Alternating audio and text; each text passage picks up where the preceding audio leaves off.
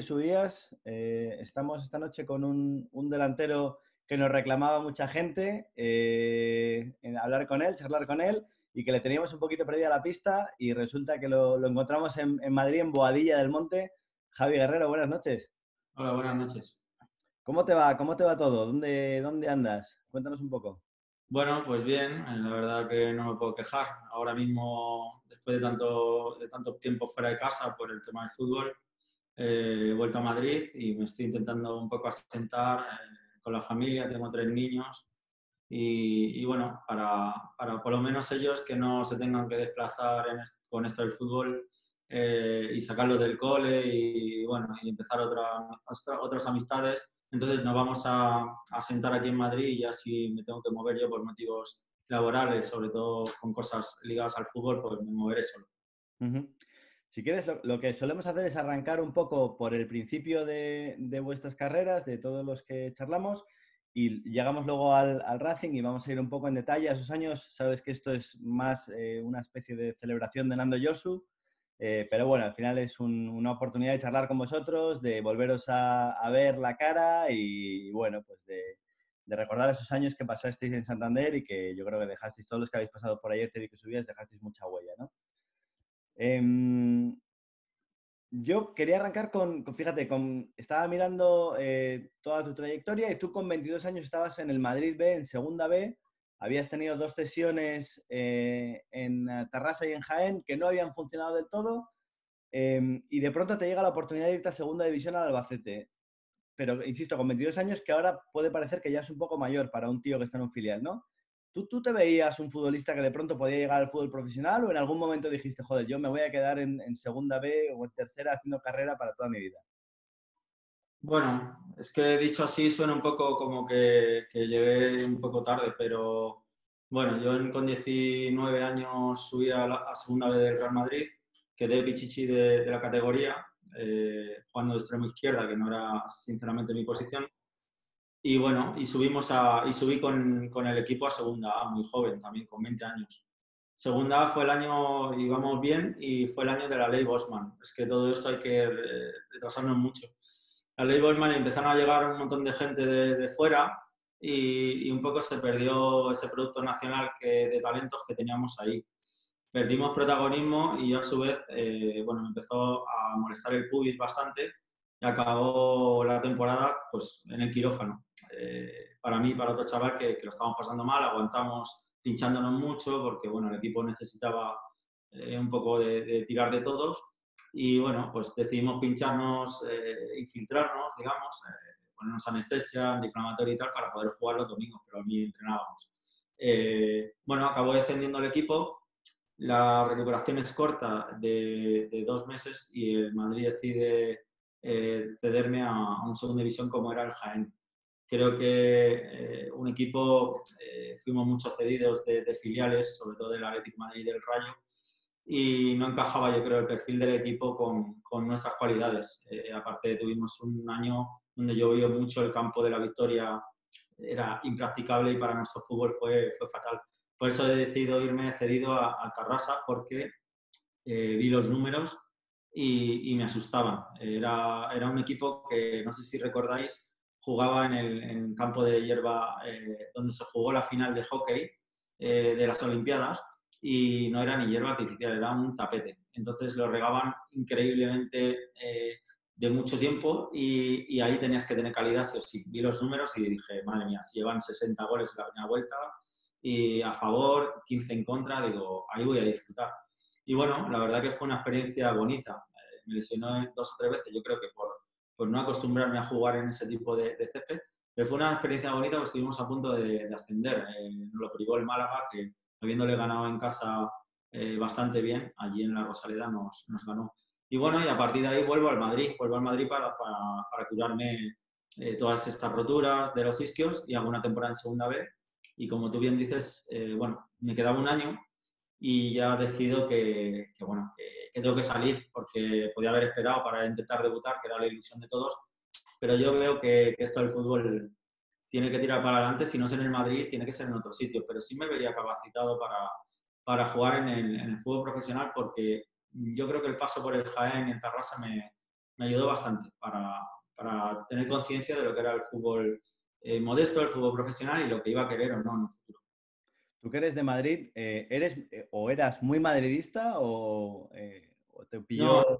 yo soy de, de siempre. Lo que pasa que es verdad que siempre jugué en el barrio, yo soy de Leganés, o en el barrio, en equipos de barrio, me iba a hacer las pruebas con el Madrid o con el, con el EVA cada vez que me llamaban, sí me cogían, pero yo era como mi padre trabajaba, mi madre no tenía carne, no sé qué, digo, mira, yo me quedo en el barrio con los amigos y tal, hasta que ya en cadetes entré, entré en el Leganés y, un año, dos años más tarde me firmó el Real Madrid, pero siempre he sido del Atlético Madrid. Eh, luego hablaremos un poco del Atleti porque eh, tú del Madrid te vas al Albacete, en Albacete de pronto te conviertes en, un delantero de moda en segunda división, eh, viniendo de segunda B con el, con el Madrid B, y te ficha el Atleti, ¿no? Em, ¿Y qué pasa ahí? era el Atleti, vamos a contextualizar, el Atleti segunda temporada en, segundo añito en el infierno, como decían ellos, con Luis Aragón de entrenador, eh, y es el año que al final el, equipo acabará subiendo con Fernando Torres, Diego Alonso, eh, Petete Correa, etcétera. Y tú ahí no, no, tienes muchas oportunidades, ¿no? De hecho, yo creo que haces la pretemporada y, ya está, ¿no? Cuéntanos sí, un poco. Bueno, eh, yo cuando salgo en Madrid, la primera opción, he hecho viaje con, con mi representante, me voy a Mérida. Y estando en el hotel, eh, llegamos por la tarde y para firmar al día siguiente. Y empecé a ver un montón de jugadores, por lo menos 30 o 40, estaban en el mismo hotel. Digo, y le dije a mi representante, ¿todos estos van a firmar por el, por el equipo? Y dice, sí, porque Foto después lo cederá o historias.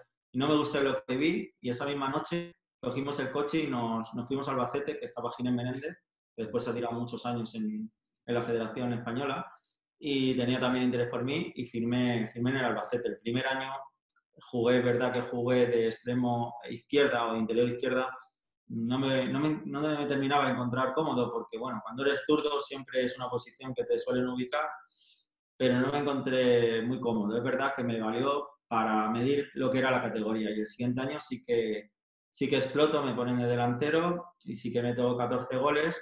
Y bueno, en el trayecto de la temporada, sobre todo al final, eh, bueno, igual, también por derecho de formación me quedaba, quedaba un año y, empezamos a tener contactos con el Atlético Madrid.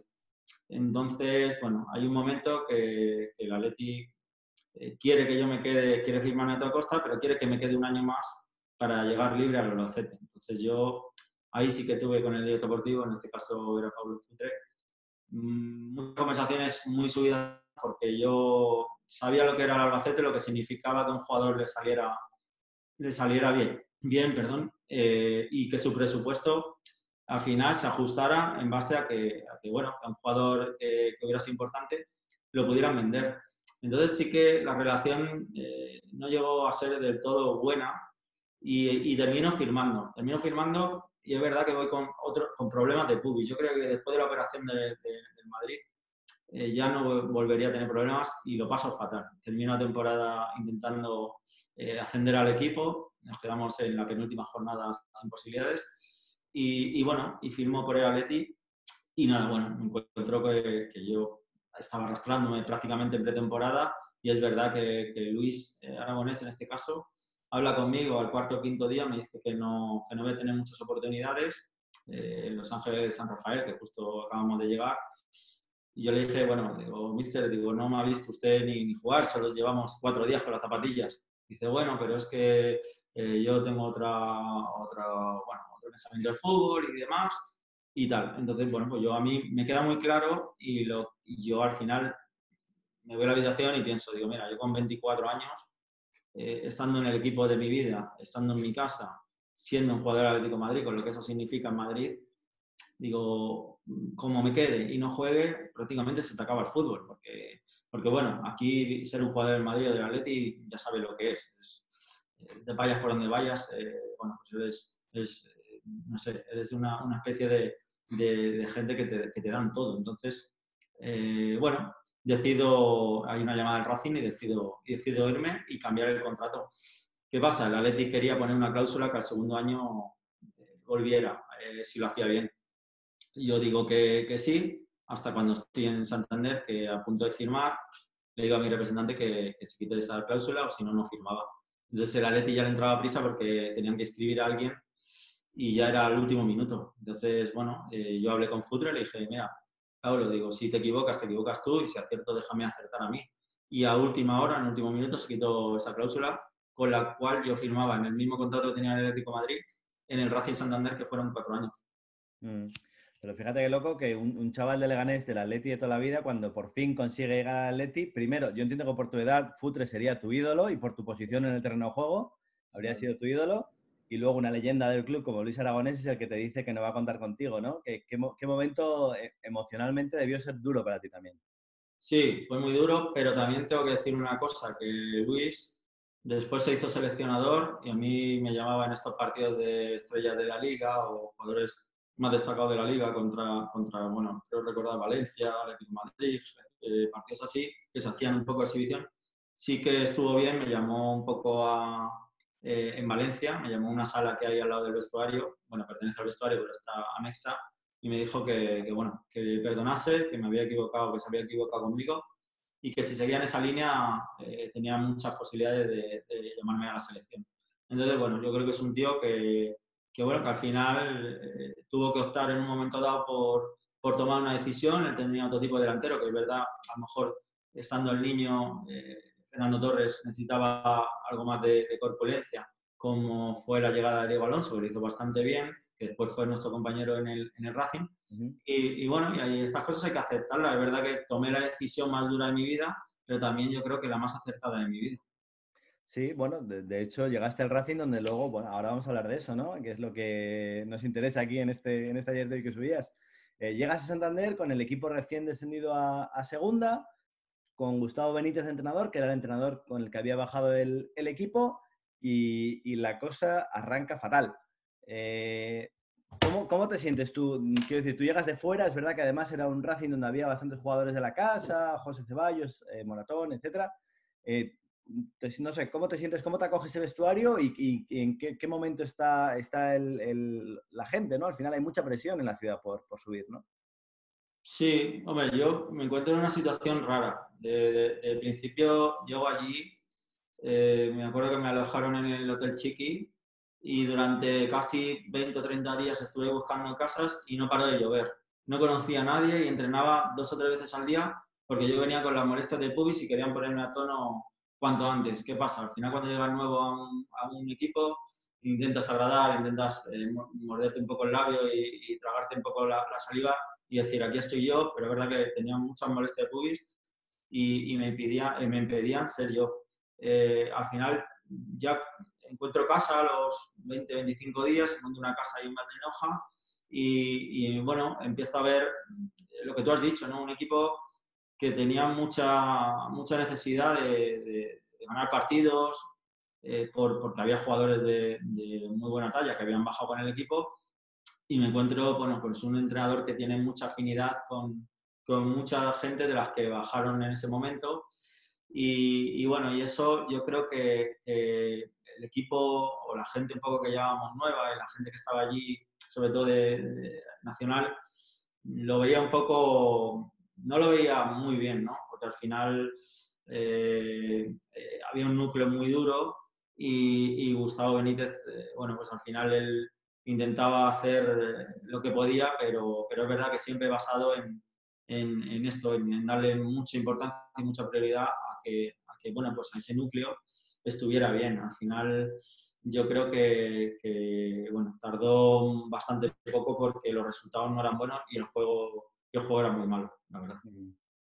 Bueno, cuando llegas allí entiendo que te ayuda a integrarte Fernando Morán, que estuvimos charlando el otro día con él y nos hablaba un poco de, ti, ¿no? Sí, totalmente. Yo al final siempre se lo digo. Ahora actualmente es mi preparado físico. Yo un poco durante el año intento cuidarme un poquito, ya no para, para nada profesional, pero sí que, que, bueno, he, encontrado, me he encontrado con la suerte de encontrármelo aquí con, una, con un centro bastante bueno que tiene. Eh, aquí en Madrid entrenamos y siempre se lo digo y se pone hasta, hasta colorado. Yo me acuerdo un día que él le bajaron del segunda A a jugar un partido de segunda B contra, con nosotros en el, en el Madrid y me acuerdo que de esas Pontes era el equipo, terminamos el partido, yo creo que había hecho un gol, había hecho un buen partido, y para mí Morán era, era un referente en la cantera. Y me acuerdo que subió al autobús y me dijo, joder, qué partidazo, Javi y tal. Entonces, bueno, en, ese, en, ese, en esa época nosotros mm, idolatrábamos mucho a, a esta gente, ¿no? Y, bueno, ese respeto que ahora no se tiene tanto, sobre todo porque la gente ya es más echada para adelante y demás.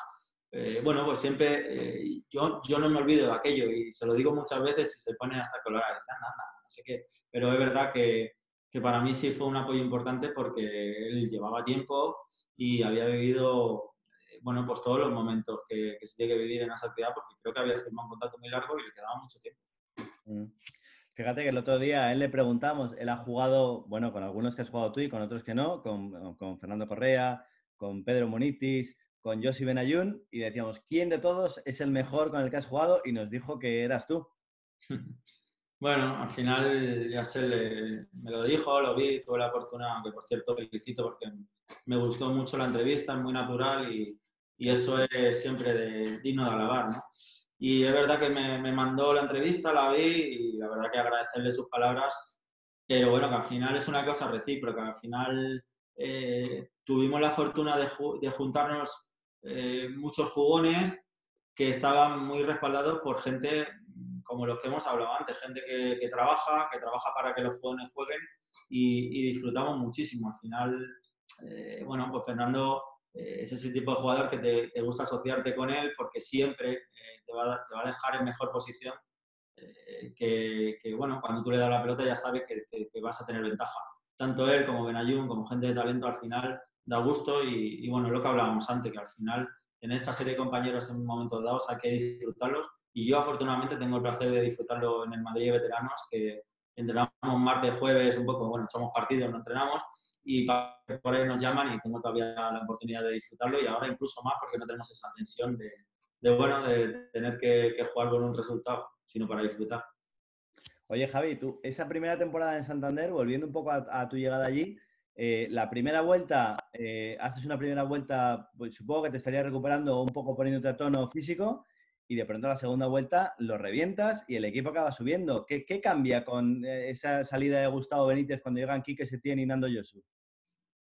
Pues bueno, sobre todo, bueno, son una pareja que evidentemente no podemos hablar sino cosas buenas de ellos y ponen, ponen mucho orden y mucho criterio en lo que, lo que se hace. Es verdad que Quique, en cuanto llega, hablo conmigo, me dice, Javi, tranquilo, yo lo que quiero es tenerte bien, no fuerces, aunque yo al final he intentado buscarme por, por todos los sitios de España, eh, bueno, algo que me, que me ayudase a, a combatir esto al porque ya prácticamente estaba otra vez en el quirófano, tuve la fortuna de venirme a Madrid y Lorenzo Bonaventura, el actual preparador físico del Manchester United de Guardiola, eh, en una semana me tocó las cosas que tenía que tocar y, y de repente se me quitaron las molestias.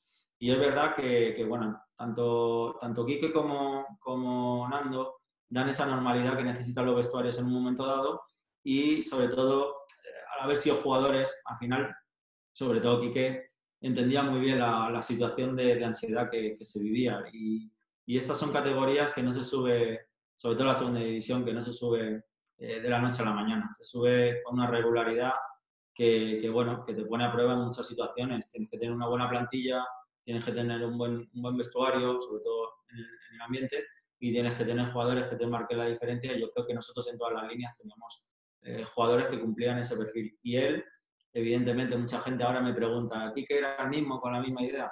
No era el mismo con las mismas ideas. Es verdad que tenía un gusto por el buen trato al balón y, sobre todo, él era un enamorado del orden y de tener criterio en todo lo que se, se hacía. Ya después con, con, Guardiola, con Chris, con todo esto, sí es verdad que se, se, vio que él ha evolucionado hacia ese estilo y que le ha venido eh, muy bien pues, toda la experiencia que, que había tenido. Mm. Al final ese, ese año subís eh, y por fin llegas, eh, creo que es con 26 años, a Primera División eh, y, y, lo vuelves a petar en tu debut, ¿no? 15 goles tu primera temporada con el Racing en Primera, además es una temporada un poco particular. ¿Tú eres de esos futbolistas que, que te, te, sientes más a gusto jugando en Primera que en Segunda B? Había mucha gente que decía, que siempre se dice ese tópico de, de bueno, que se juega mejor en Primera que, que en segunda, en segunda B o en tercera, evidentemente. Bueno, al final es por donde lo quiera mirar. Yo me, me, sentí muy cómodo porque es verdad que los jugadores un poco de talento en los que a lo mejor me puedo incluir sí es verdad que la primera división, eh, yo, yo siempre digo que puedo jugar, cualquier jugador profesional puede jugar en primera división, pero hasta tres cuartos de cancha. De tres cuartos para, para arriba o para atrás es donde se deciden eh, muchos partidos, porque es verdad que en segunda división, en segunda vez, el ritmo, eh, bueno, la gente está muy pegada, muchas patadas, muchas faltas y mucha interrupción del juego. En primera sí que te dejan jugar, es todo más calmado, te dejan ir a zonas a recibir, a jugar cómodo, pero la, la zona, la verdad, que los tres cuartos de adelante y los, tres de atrás, eh, los tres cuartos atrás, hay que manejarlos y ahí sí que es verdad que me encontré, me encontré a gusto porque, bueno, al final sí, una de las cualidades que he tenido durante mi carrera ha sido que tenía gol. Entonces, bueno, eh, lo he dicho antes, mientras eh, más te juntes a jugadores de talento, más fortuna tengas de encontrártelos en tu carrera, más fácil te van a poner a ti el, intentar, bueno, pues aprovechar tus cualidades, que la mía dentro del área era, pues bueno, pues intentar hacer gol. Es verdad que en esa segunda temporada lo tienes más fácil porque tienes al lado tuyo a Pedro Munitis, a Josi Benayun y a Mario Regueiro, que aquello para un delantero debía ser una maravilla, ¿no? Eh, no, te habrán puesto tantos balones en tu vida. Sí, la verdad que disfrutábamos mucho, pero al final eh, nosotros éramos conscientes del valor que tenían los de atrás para nosotros. Teníamos, eh, creo recordar que, que Nasti y Diego Mateo cada vez que nos daban, eh, bueno, pues esos informes que te dan de lo que habían corrido eh, cada uno, era una auténtica barbaridad. Y eran chavales que no se quejaban nunca, por, por bueno, porque al final a nosotros nos, tocaban, nos tocaba jugarnos adelante, eh, éramos gente con imaginación y es verdad que, ellos nunca se han quejado y han dicho, chicos, al contrario, te animaban. infinidad de veces han venido y te dicen, Javi, juégatela, que ya estoy yo aquí para cortar. Y eso para tu confianza y, demás es, es, una pasada porque al final juegas sin ese sufrimiento que tienes cuando pierdes el balón y todos los demás tienen que, correr. Mm. Oye, eh, Javi, tú pasas de ese Racing de, de, cántabros míticos, vamos a hacerlo así, eh, meto a Yosu, eh, Nando Yosu, Quique Setién, incluso estaba Ceballos cuando tú llegas al equipo, aunque era suplente, pero bueno, leyenda del equipo. Manolo Preciado y de pronto todo se va a tomar por saco y llega Peterman. Eh, ¿cómo, lo vives tú eso personalmente, ese, cambio? Bueno, la verdad que la gente estaba muy ilusionada con, el trabajo que, estaba haciendo Manolo. la verdad que la gente también no daba crédito a, la grandeza que tuvo Kike en ese momento de ascender al equipo y quitarse el medio para reestructurar un poco lo que era el club y dar paso a, un entrenador como, como, Manolo sin experiencia en, el fútbol eh, bueno, de primera división. Y, y, bueno, la verdad que estamos súper ilusionados, sobre todo porque cuando gente como, como Manolo Nando te empiezan a hablar y demás, dices tú, uff, esto va a ser buen año, ¿no? Porque al final son gente que, que piensa como tú, que, bueno, que, vive, que ha vivido un montón de situaciones y la verdad que teníamos una, una ilusión tremenda. De buenas a primeras eh, empieza todo el revuelo de, de, la entrada de Peterman y hay un día que Manolo tiene una reunión con ellos allí en el vestuario, en la albericia, estábamos esperando todos y bueno, sale, habla con ellos, entra y se despide, dice, oye, mira, eh, le deseo todo lo mejor a este hombre, pero su idea es, era entrenar para aquel entonces con varios entrenadores, cada uno una línea, y que él no está dispuesto a eso y que nada, que tuviéramos mucha suerte y la verdad que mm, con las botas puestas, con toda la ropa de entrenamiento y todo, nos quedamos un poco todos eh, fríos y tardamos un tiempo en, asimilar eh, lo que había pasado y bueno, al final vivir una experiencia nueva con, con un tío que venía con, con, sus ideas totalmente distintas a las que nosotros, eh, el futbolista, está acostumbrado aquí en España. Mm. La, verdad es que eres, eres muy educado porque es una, es una experiencia nueva, es una experiencia absolutamente marciana, que afortunadamente duró eh, seis meses, ¿no? Pero la hablábamos el otro día con, con, Fernando Morán, cómo hubo un momento donde lo que os pedía era tan eh, loco que los futbolistas empezasteis a, a, autogestionaros, ¿no? Como si aquello fuera eh, una comuna. ¿Cómo, cómo, era, ¿Cómo era aquello? Bueno, a ver, nosotros el, primer partido creo que jugamos con Peterman, creo que fue contra Osasuna y él planteó, eh, él venía con una pizarra eh, con los jugadores de adelante y los de atrás, la línea de cuatro atrás, una de dos en el medio campo y una de cuatro adelante, y venía con los jugadores, y, eh, los imanes, los venía, los ataba y los ponía en, la pizarrita magnética. Y, el primer planteamiento de ese partido fue, fue jugar un 4-2-4 y los cuatro arriba no podíamos bajar. Entonces, imagínate la paliza que era para, para los dos mediocentros, que creo recordar que eran Nasti y Mateo por aquel entonces.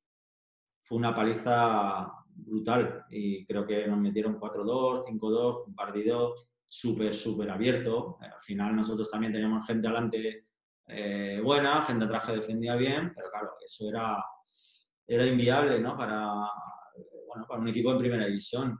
Entonces es verdad que, que empezamos un poco a, a, hablar entre nosotros. Nosotros tomamos, tomamos la costumbre, recuerdo, de, de irnos a, eh, bueno, a los picos de Europa, no me acuerdo hecho, creo que se llamaba el pueblo, tomamos la costumbre de irnos allí casi siempre, casi todas las semanas, nos íbamos allí la plantilla y comíamos y hablábamos un poquito. perdona, perdona, Javi, sin Peterman y sin Chuchi. Sí, no, nosotros solo. Nosotros, es verdad que fue un momento duro, porque al final tú tienes la ilusión de, de dar a una ciudad y a un club, bueno, y sobre todo mostrar tu valía, pero claro, tampoco eres ajeno a todo lo que, lo que se está viviendo fuera. Y, la, y bueno, y sobre todo el futuro que le espera al club y a ti como jugador. Entonces, eh, nosotros decidimos hacer eso, eh, un poco eh, empezar a, a, bueno, cada uno, el que más o el que menos, había jugado muchos partidos ya a nivel profesional. Y dentro de la estructura 4-2-4 que quería él, se podía transformar en un 4-4-2 perfectamente, que era yo creo que el, el, sistema que a nosotros nos venía mejor por las condiciones que, que tenían nuestros jugadores. Bueno, yo creo que al final fue un poco el tirar eh, para adelante con una, digamos, autogestión de, de, bueno, de saber leer un poco lo que te ibas a encontrar e intentar tirar para adelante. Yo creo que al final, bueno, eh, tuvimos muchos resultados muy buenos y muchos partidos muy buenos y, y bueno, siempre hablamos lo mismo, la importancia de un entrenador en un equipo y demás, bueno, depende, yo siempre digo lo mismo, depende del vestuario que tengamos. Mm. Bueno, al final os conseguís salvar ese año eh, autogestionándoos más o menos como, como podéis. Eh, y llega Lucas Alcaraz, que lo tuvimos la semana pasada con nosotros, que es un tío mucho más metódico, ¿no? Mucho más ordenado, mucho más organizado. Y, es verdad que a pesar de que los futbolistas eran bastante parecidos, erais casi los mismos, menos quizá Monitis, que se volvió a Madrid, eh, pero el equipo era completamente diferente, ¿no? ¿Qué, qué es lo que os pide Lucas? ¿Qué, ¿Cuál es tu experiencia o, o tu recuerdo de ese primer año de Lucas? Bueno, recuerdo que se tienen que encontrar con mucha gente que, que había dejado la etapa de Peterman, porque es verdad que se trajo a muchos jugadores, eh, creo que juegan en Palomos y demás y éramos una plantilla, recuerdo, muy, muy larga. Y es verdad que, que, hay que siempre es difícil gestionar, gestionar una plantilla larga porque, porque, cada uno para sí tiene que jugar y tiene que... Y, y, bueno, y se siente importante y es normal, eso es normal de los jugadores. Lucas lo que intenta es un poco de, bueno, empaparse un poco de lo que había. Es verdad que ya conoce al equipo por la temporada anterior y, y, y bueno, y creo que tiene la suerte de encontrarse un bloque un bloque bastante bueno de gente cántabra que iba a muerte y de gente que estábamos ya muy, muy asentados, muy a gusto y que prácticamente jugamos de memoria. Eh, al final era un placer jugar siempre con los mismos porque te, te, conocías a la perfección. Todos sufríamos un montón por, por, por lo, la, las derrotas de, del equipo. Sabíamos que, que, la ciudad había pasado momentos malos y la afición y lo único que te tocaba era ponerte a las órdenes de un hombre que, que históricamente ha sido un hombre muy metódico, un hombre que ha sabido en todo momento que en base al orden del equipo, al final siempre quedan algunos minutos del final en los que puedes eh, ganar los partidos y nosotros nos adaptamos bastante bien y creo que, que Lucas fue un hombre que, que, aportó, aportó esa tranquilidad que necesitaba un club que salía de, de una marea bastante grande. Mm. Eh, oye, Javi, un poco en, el aspecto personal, tú eh, nos contaba Fernando un poco su vida en Santander. Él nos decía, por ejemplo, que a él no le gustaba salir de noche, que de hecho con, con, Manolo Preciado, pues por ejemplo, sufrió un poco porque había mucha parte de pues salir un poco por ahí, a dar una vuelta, a tomar algo eh, con él. Eh, y él se relajaba mucho, por ejemplo, con tocando la batería, ¿no? Que eso era una cosa que entre la afición de Santander llamaba mucho la atención porque era una cosa un poquito rara en, en un futbolista. ¿Qué vida llevabas tú, allí? ¿Vivías muy cerca del estadio en Valdenoja? Eh, pero más allá de eso, ¿qué, cómo, ¿cómo recuerdas la vida en Santander? Bueno, a mí me costó mucho al principio adaptarme, por lo que te he dicho, no conocía a nadie, no tenía tiempo prácticamente para relacionarme con nadie y, tardé mucho en encontrar, un, piso para, adaptarme, porque es verdad que había llegado tarde y ya los pisos que había al final no, no me cuadraban mucho. Eh, bueno, eh, al final me empiezo, me empiezo a ir después del entrenamiento a, a intentar comer algo por ahí, porque tampoco es verdad que Fernando Morán vivía en, en Bodepiélagos, estaba bastante lejos y yo el primer medio año prácticamente me lo tiro entrenando y tratándome mañana y tarde eh, para poner un poco, un poco a la altura e intento buscarme sitios para ir a comer un poco y, y bueno, hice relación en, en, un sitio de tapas, se llamaba El Diluvio, con, con, Machín, con Juan Machín, que es un tío entrañable, y es un poco el que me dice, Javi, vente aquí a comer, te voy a poner lo que, lo que necesites comer. Y un poco ahí, desde ese punto es donde empiezo a hacer amistad con, con gente y, poco a poco pues con la gente del equipo. Porque es verdad que cuando yo mismo no tenía ese protagonismo que, que, esperaba por la lesión, te cuesta hablar con, los compañeros porque al final piensas, piensas que piensan de ti que, que para qué has ido para allá. ¿no? entonces, al final yo soy un poco, poco raro para eso incluso yo em, me metí un poco en un caparazón y lo único que quería es demostrarle a esos chicos que le iba a ayudar. Y bueno, el día a día, una vez que ya empezamos a, a tomar un poco pues, una vida normal, pues era con la gente del equipo, eh, sobre todo con, con Juanma, que, que, tuvo una gran relación y bueno, yo vivía solo, al final era buscarte la vida un poco eh, para comer, para cenar, porque bueno, al final mis padres están en Madrid y mi mujer era profesional de, de balonmano jugaba en la élite y bueno, tuve la fortuna de tenerla un par de años en San Sebastián, en el Acá Gravera, otro año en el Ichaco. Ella podía decidir dónde jugar porque era bastante buena y, tuvimos la fortuna de, estar cerca, con lo cual cada semana nos veíamos, nos veíamos prácticamente una o dos veces por, por semana, porque ella cuando jugaba venía para acá y yo después la, la llevaba para allá, en mi día libre y bueno, un poco fue, fue eso. Y esa, esa, temporada con, esa primera temporada con Lucas, el equipo empieza muy bien, además jugando un fútbol, eh, pues la verdad es que en, Santander el recuerdo es muy bueno. Sin embargo, os, deshincháis un poquito la segunda, la segunda fase de la temporada. Lucas nos hablaba de, bueno, de, de, Bodipo, que no quería renovar. Bueno, había algunas cosas que os descentraron un poquito, ¿no? ¿Fue, fue un problema de cabeza ese que, que tuvisteis en esa segunda parte de la temporada? Posiblemente, posiblemente porque al final, bueno, es verdad que, todo lo que habíamos vivido anteriormente, yo creo que había mucha gente que lo tenía, lo tenía acumulado, ¿no? Y mucha gente de la que entraba, eh, pues le costaba un poco adaptarse a la situación, incluso dentro del club, ¿no? Porque yo soy de los que pienso, y siempre lo digo, que, que allí tenían una columna vertebral bastante buena y que, bueno, mirando eh, más adelante, creo que no, no hubiera sido tan difícil haber seguido con, con mucha gente de las que formamos ese equipo, esa plantilla, porque todos estamos dispuestos, es lo que he dicho antes, yo era partidario de estar en un sitio súper cómodo, porque siempre lo, he sido, y, y, bueno, tanto yo como Benayun, como Regueiro, éramos gente que, bueno, que nos hubiera encantado quedarnos, y es verdad que empezaron a surgir problemas pues, de tipo contractual y, es verdad que, todo el mundo tiene que mirar un poco lo que realmente, o hace balance, lo que realmente ha dado a un club y lo que realmente te mereces, ¿no? Y yo creo que todo empezó, como bien comentáis, con, con temas de con Rodolfo Bodipo, una empieza también muy importante para nosotros, una, una, persona, un jugador muy querido en la afición, en el vestuario, y a partir de ahí yo creo que fueron surgiendo todos, eh, antes o después, pequeños problemas que perjudicaron un poco pues bueno, pues ese camino tan bueno que, que habíamos tomado ¿no? en primera división, en esa primera división, que es lo que siempre hablamos, esa primera división era, era la hostia. Es que tú te pones a mirar ahora, es tú, el Valencia, el Deportivo, el Celta, el Zaragoza, que te puedes encontrar a, a, cualquier jugador, a cualquier estrella mundial ahí, y, y nosotros, eh, no, no, solo nosotros, cualquier equipo de la liga plantaba cara, es que cualquier, el Valladolid, el, Racing, cualquiera tenía tres o cuatro internacionales, tres o cuatro talentos increíbles, y yo creo que una, una situación para, ya te digo, haber tenido una columna una columna vertebral para muchos años. Hablando de estrella internacional, tú coincides en tres años, sus tres años en Santander, con Josi Benayoun, que cuando llegó, pues eh, llegaba con un fichaje exótico, al final un jugador de Israel, y, fíjate luego la carrera que hizo. Eh, cuando vosotros lo veis llegar a ese chaval, que además era un poco enclenque, delgadito, eh, ¿lo veis que es tan, tan futbolista o que puede hacer la carrera que luego hizo o, sorprende a todos?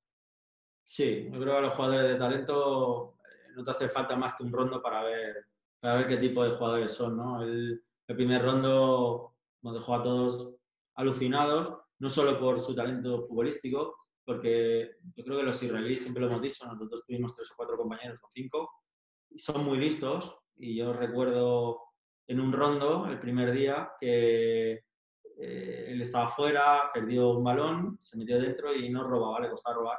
Y Moratón dijo, me acordaré toda la vida, dijo, este me da a mí que con el balón muy bien, pero sin el balón. Y el otro se giró y le miró con una cara de guerra total, y como que lo había entendido. Y nos quedamos todos como diciendo, madre mía, y la verdad que después lo recordamos y, dice, y él decía, ya cuando empezó a hablar español, dijo, yo sabía que algo había dicho de mí, tal, pero en, tema, en, plan bien. Y es verdad que son jugadores súper listos y en nosotros es verdad que eh, yo sí era fundamental, era un talento, era, él tenía la necesidad de, ser un jugador importante porque en su país era, era un ídolo, incluso retransmitían todos sus partidos eh, allí. Mm. Em, Javi, vamos a hablar de la segunda temporada de Lucas, eh, que es un poquito diferente porque es verdad que el equipo no arranca del todo bien, sigue un poco quizá con la dinámica de la segunda parte de la primera temporada de Lucas. Em, y a, mitad de temporada, de hecho, eh, tiene que coger el equipo Nando, ¿no? Cuéntanos un poco tus sensaciones eh, empezando esa, lo que sería tu, cuarta temporada en Santander, ¿no? Sí, mi cuarta y última.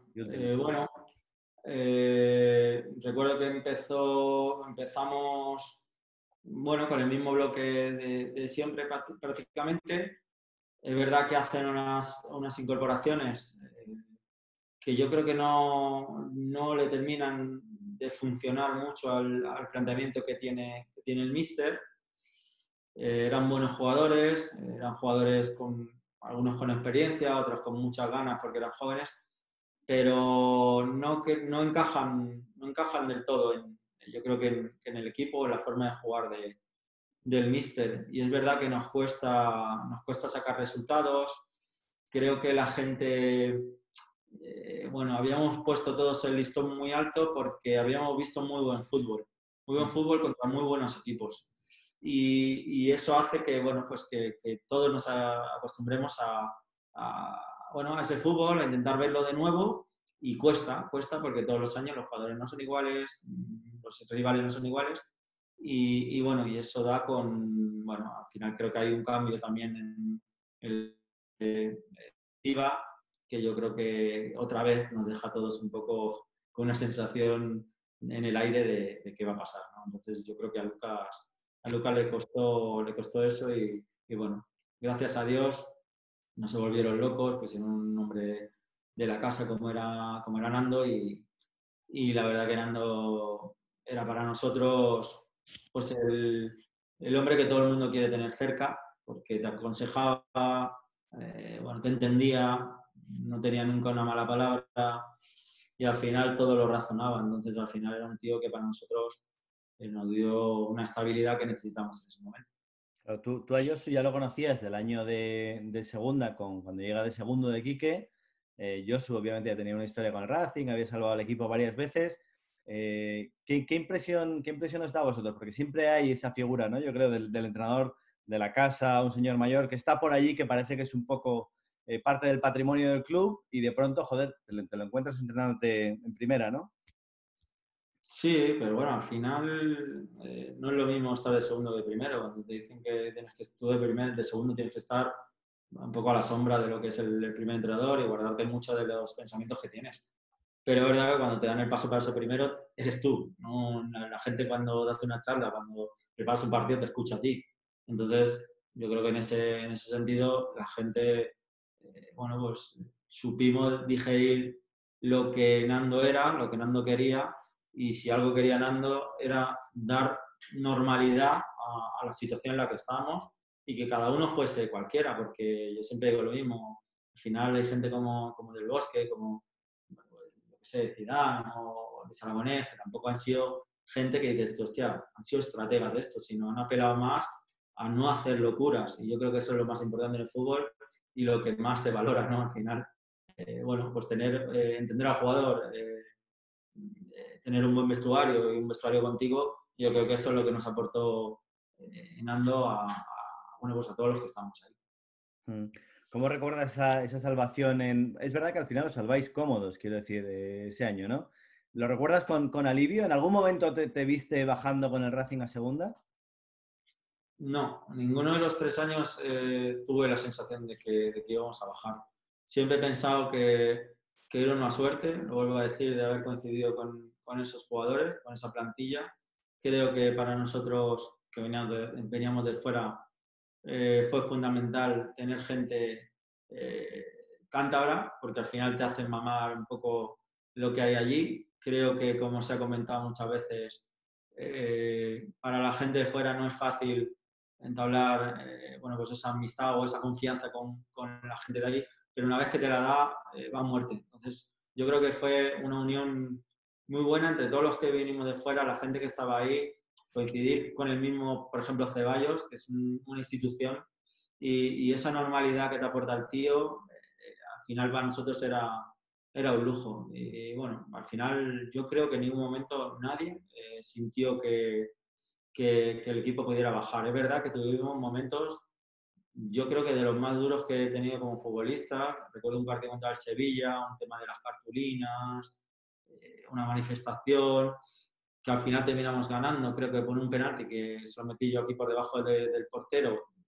yo creo que me temblaba todo porque, porque al final la importancia de, de, ganar ese partido era vital y la situación era la que era. Y bueno, al final el día a día nuestro fue un sin vivir y es verdad que para, para sobrellevar eso necesitas tener buena gente en el. Nosotros la teníamos. Esa, esa, última temporada tuya es un poco al revés que la primera temporada en el Racing, ¿no? Eh, la última temporada, la primera vuelta metes muchos goles y la segunda, aunque sigues jugando mucho con Josu, eres indiscutible, pero, pero eh, no tienes tanta suerte cara a gol, ¿no? ¿Qué, qué, es lo que, ¿Qué es lo que cambia ahí? Bueno, básicamente eh, que yo tenía la ilusión de quedarme muchos años en el, en el, Racing. Empezamos a intentar tener una negociación, porque yo verdad que, que era mi cuarto año, quería, quería firmar cuatro o cinco más, porque había encontrado mi sitio. Uno no sabe cuándo encuentra su sitio.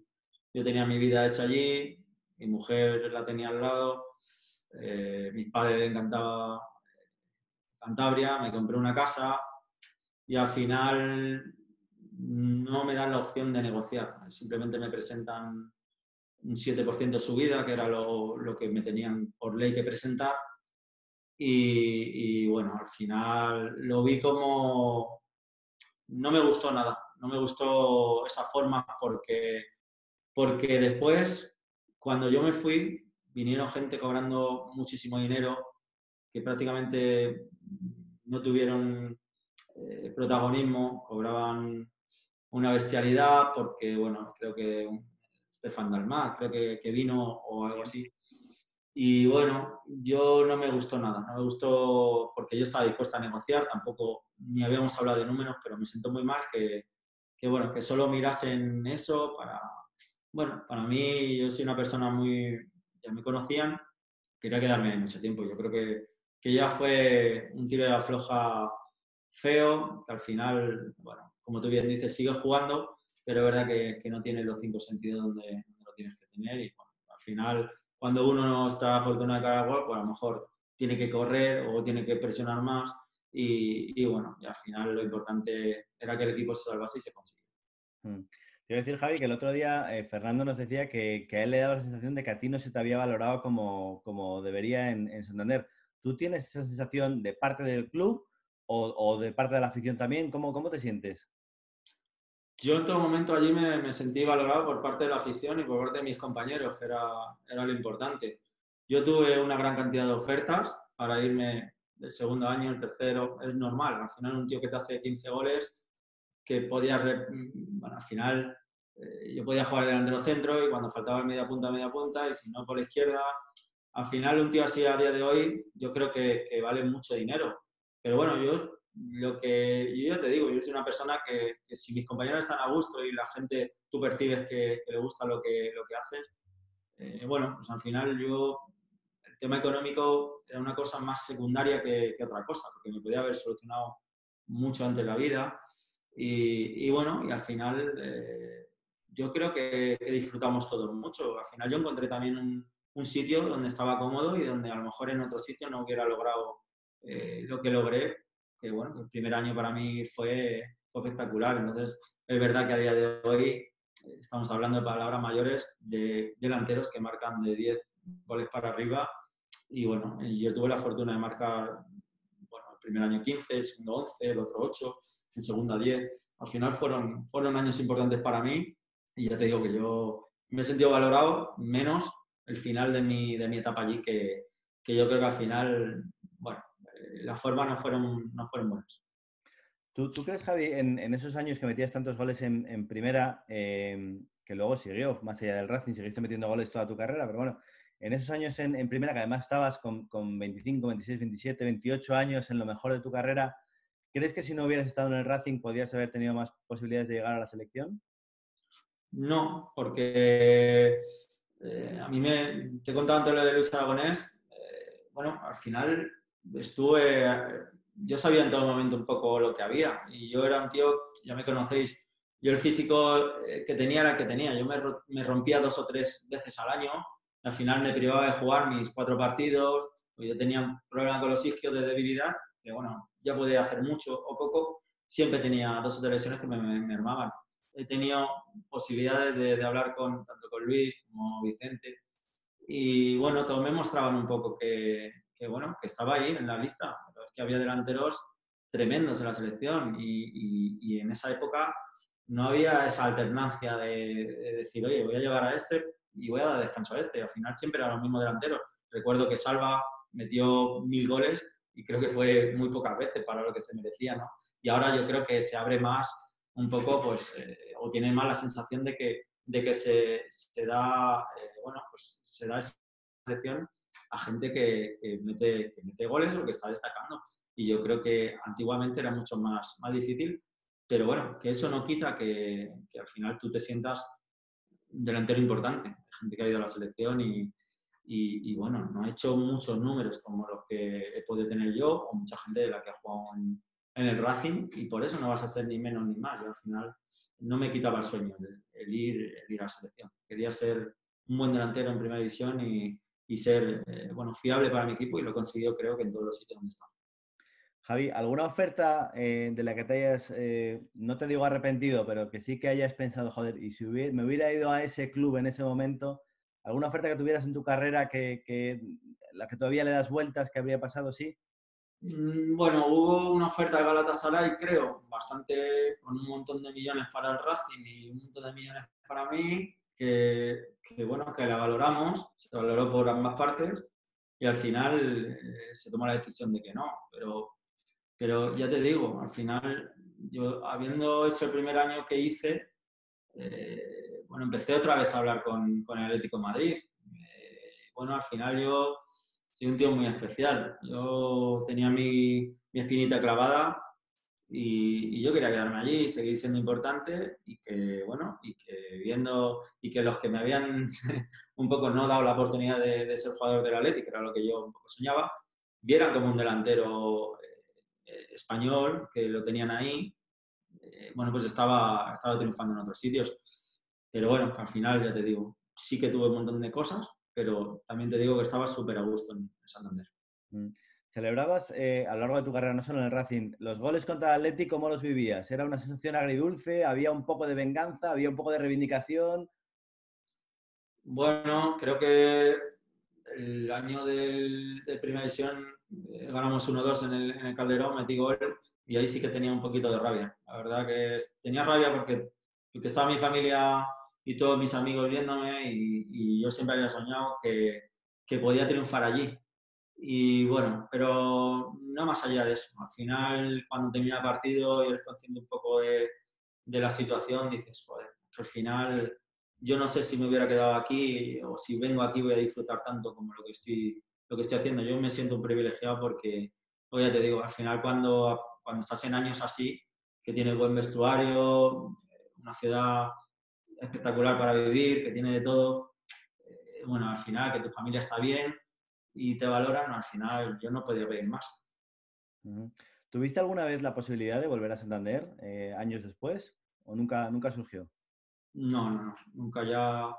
También es verdad que, firmé contratos eh, largos en otros sitios, como en Huelva o eh, Las Palmas, y nunca se, se, dio la posibilidad. Es verdad que también el Racing tuvo unos años muy buenos después, con Marcelino y demás, y, y, es verdad que después vino todo, todo eso que, que llevó al Racing donde, donde le llevó, casi al borde de la desaparición, y un poco estaba desde la distancia rezando, eh, más que de que te llamasen, de que, volviera a la normalidad a un club que se merecía por pues, estar en, otro, en otra situación que, que no era la que, sobre todo las noticias que no llegaban ya, era todo lo que se hablaba del Racing, era, era el mismo, eh, en el mismo camino, ¿no? que al final estaban dejando aquello como un solar. Mm. Oye, Javi, 15 años después de, haberte ido de, Santander, eh, ¿todavía tienes el reflejo de mirar el resultado del Racing el, fin de semana? Totalmente. Al final, todos los equipos donde, donde he estado, siempre lo primero que haces es mirar y después eh, vas siguiendo también a, la gente que has tenido a tu lado, ¿no? Como compañeros, otros entrenadores. A mí me gusta, ya te digo, disfruté mucho. Me gusta que a la gente que, que disfrutó conmigo y de mí le vaya bien en la vida, porque a mí me han dado, me han dado mucho y me han dado la opción de, ser un delantero importante en, primera división, que ahora, cuando tomas conciencia y, viendo lo difícil que es llegar a, primera división, eh, pues, para mí es un, un, lujo y una sensación todos los días de decir, cuidado que, que lo que hicimos esos años fue, fue importante y es para estar orgulloso. Mm. Javi, ya, sabes que en ayer te vi que subías, no hablamos de, del Racing de ahora, eh, pero si tuvieras que darles un consejo, dada la situación del equipo y, el milagro que haría falta para salvarse, ¿qué consejo le darías a, los jugadores? Bueno, eh, son, una situación eh, bueno, pues que, seguramente hayan vivido muchos de los jugadores que, ya están ahí. Pues tener calma, apoyarte un poco en, bueno, pues en esa sensación de que la gente confía en ti. Al final, lo mejor que puede tener un futbolista es que note que, la ciudad, el aficionado tiene confianza en él.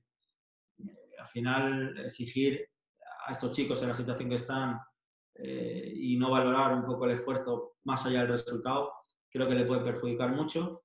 Eh, por lo tanto, bueno, que tengan confianza en, lo que hacen y, bueno, al final el jugador, yo siempre lo digo, el jugador que está que profesional, que está en segunda división, es un jugador y tienes tus etapas, tus momentos buenos y malos y ahora mismo están en una situación delicada en la que tienen que sacar el resultado sí o sí.